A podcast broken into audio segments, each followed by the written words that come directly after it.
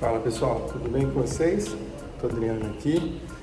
É, primeiro vídeo aqui de 2021. Quero desejar a vocês é, um ano cheio de paz, de luz, é, de alegria. Chegando aqui na cirurgia. A gente vai começar aqui no Café com Cirurgia Plástica é, com uma série de vídeos, né? Vídeos falando sobre é, cirurgia de alta definição, a lipo-LED, vocês gostam de falar, né? Que é o termo que está é, bem em voga agora no momento. É, e assim, eu resolvi com o meu time que eu vou fragmentar essa, esse, esse conhecimento para vocês é, de acordo com, com, a região do corpo, né? abdômen, abdômen anterior, quais são os detalhes que a gente deve procurar na lipo-LED, no abdômen posterior, no braço, na, na coxa, no bumbum. Né? Então, é, como a gente está aí próximo é, de chegar ao carnaval, né? não sei nem se a gente vai ter festa de carnaval, mas é, como a gente usa como, referência essa festa nossa, da nossa cultura, né? Tem muitas meninas que têm o bumbum aí, da Paixão Nacional, é, Sabrina Sato, Paulo Oliveira, várias referências que a gente tem como bumbum bonito, e elas todas têm aí uma, uma características em comum, né? Que é uma relação do quadril com a cintura, né? Que é o, é o ratio que a gente chama de waist com rib, que é do quadril com a cintura, e ele varia mais ou menos aí né, a divisão de um pelo outro mais ou menos 0,7. Essa graciosidade aí para a cintura e para o bumbum. Então, dentro dessas proporções, é, a gente vai se basear para trabalhar o glúteo, né, na glúteoplastia do enxerto glúteo é, na lipoled. Mas esse é o papo que a gente vai conversar é, no Café com Cirurgia desta semana.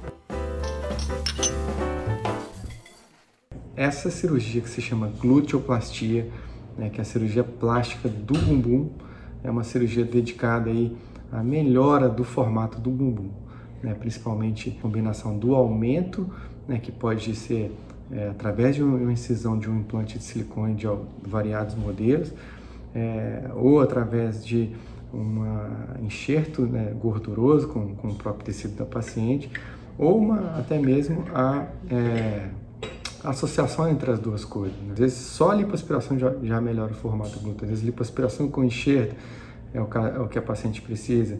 E no caso é, do implante de silicone, um contorno ainda mais bonito e uma projeção anteroposterior que é para frente maior, né? no caso das meninas que precisam mais. Falando aqui é, dessa cirurgia de implante de silicone glúteo, né? não posso deixar de citar aí a, o cirurgião brasileiro que para mim é o maior, é, maior nome dessa cirurgia, que é o Raul Gonzalez. Tive o prazer de conhecê-lo, né, né, estudar o livro dele. É, conheci, vi é, a apresentação dele, inclusive, fora do Brasil, no congresso em Nova York, vi esse cirurgião sendo aplaudido de pé, né, visto tá, a relevância que ele tem. Então, aí mudou é, o cenário dessa cirurgia é, mundialmente falando, que antigamente era uma técnica que era muito artificial, num passado muito próximo, né? essa, essa prótese ela ficava muito é, aparente, porque era colocada num plano mais superficial, e o Raul Gonzalez veio mudando a técnica, colocando ela dentro do, do músculo glúteo, né? lá, lá no meio do músculo glúteo, então não tinha mais essa coisa de ficar aparente e não tinha mais o problema de comprimir. É o nervo ciático que dá aquela dor é, na perna. Então ele encontrou um, uma posição ideal para a prótese e a partir daí foi um boom dessa cirurgia, todo mundo fazendo e com sucesso é, bastante relevante. Como é que é feita essa cirurgia? Essa cirurgia é feita primeiro é, sob anestesia é, geral, né? Eu gosto, né? eu gosto de fazer com anestesia geral a maioria das cirurgias, mas essa anestesia geral, que é uma anestesia bastante segura, né? Se faz uma incisão é, entre os, os, glúteos, né? ali no sulco interglúteo, seca ali é, o, o, músculo né, glúteo maior, você entra no músculo, coloca por baixo, né, no meio dele, a espessura do glúteo máximo, ele tem aproximadamente uns 6 centímetros, é, e a gente, a gente, faz uma loja ali dentro, tem as medições todas do Raul Gonzalez, saber que o músculo, que a prótese vai ficar posicionada ali no meio do glúteo, como se fosse um sanduíche ali. Então, é, não, tem, não é aparente, não tem aquela marcação, você não vê mais a, a, a borda da prótese como aquela coisa artificial de, do passado. Ela, ela, é imperceptível, você não sabe se a pessoa tem, tem prótese ou se ela não tem prótese, é bem natural. Se coloca ali o implante de silicone, né, pode ser redondo ou, ou o formato mais ovalado, dependendo da característica da paciente, do quadril e da altura dela, o tipo de, de corpo que ela tem, e coloca aquele implante dos dois lados, claro, e, e faz um fechamento ali é, dessa região, dessa região interglútea, de uma maneira que essa, essa cicatriz ela fica posicionada no sulco, né, na ranhura, na, na, na ruga que a gente tem entre os glúteos ali, e ela com o tempo fica imperceptível mesmo. Bom, os cuidados que você precisa ter antes dessa cirurgia são os cuidados, né, fazer um, um, uma avaliação com o seu cirurgião, né, conversar bastante uh, em relação às suas expectativas, né, realistas em relação ao resultado, né, porque tem limite para se aumentar glúteo,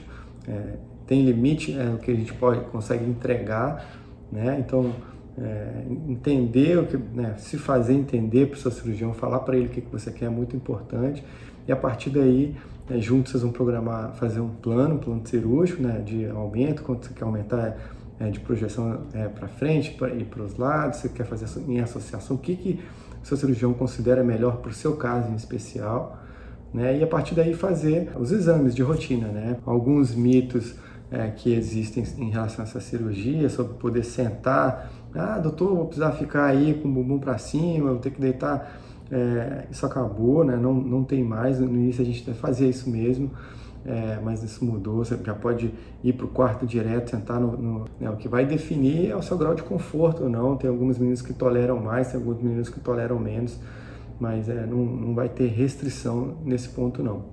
Né? É uma cirurgia que ela, ela, ela causa bastante edema, então vai, vai causar um desconforto no pós-operatório, então a gente indica drenagens né, e medicação analgésica, porque né, o edema distende a musculatura e isso causa uma dor, mas é, depois de aí duas, três semanas, é, esse edema cede e, e é, eu chamo aqui, a gente entra num voo cruzeiro e, e de estabilidade. É, o que pode acontecer de ruim, de revés assim nessa cirurgia, que às vezes acontece, é, é da sutura. Decência é abrir né, essa, essa, essa, esse ponto né, e ficar minando ali o líquido que a gente chama de seroma. É importante é acompanhar isso daí. É, na grande maioria das vezes esse, esse, esse, essa ferida ela, ela vai cicatrizando por segunda intenção, porque é uma área muito contaminada, então não é possível fazer é, ressutura dessa região. Quando acontece isso, tem que né, ver essa cirurgião com mais frequência, é, trocar esse curativo, manter ele seco, é, com cuidado para não, não infeccionar. Aí. Um revés que pode acontecer, mas que é, é totalmente é, a gente consegue manejar. Importante sempre fazer cirurgia é, em hospital, hospital com estrutura de CTI, então tem que conversar mais uma vez, entender se aquele lugar está preparado para receber, preparado para tratar intercorrências, né? Que a gente, a gente se prepara porque, porque a gente não, não, não quer que aconteça, mas tem que estar tá preparado para tudo. Então, cirurgia, gluteoplastia sempre em hospital é, com CTI, isso é pré-requisito. Fechado? E é isso, os cuidados de né, volta às atividades normais, aí você dá aí com um mês mais ou menos, é, 30 dias você já pode voltar ao trabalho, né, suas atividades de rotina, fazer uma caminhadinha leve e com dois meses já pode né, intensificar as atividades físicas. O pessoal fica sempre muito ansioso para saber de resultado final, né?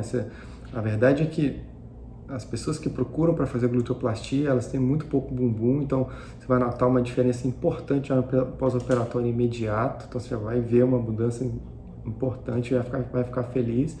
Mas você tem que entender que aquilo vai formar um edema e o resultado final dessa cirurgia, é, a gente pode falar aí seis meses. Voltou todo o edema, já cicatrizou completamente. Seis meses é, é um bom número para a gente pensar. Quer dizer, é um jogo de longo prazo que tem que ter paciência e bastante confiança no seu cirurgião. Sempre coladinho com ele, né, conversando sempre, é, entendendo o que é está acontecendo e qual etapa do processo que você está.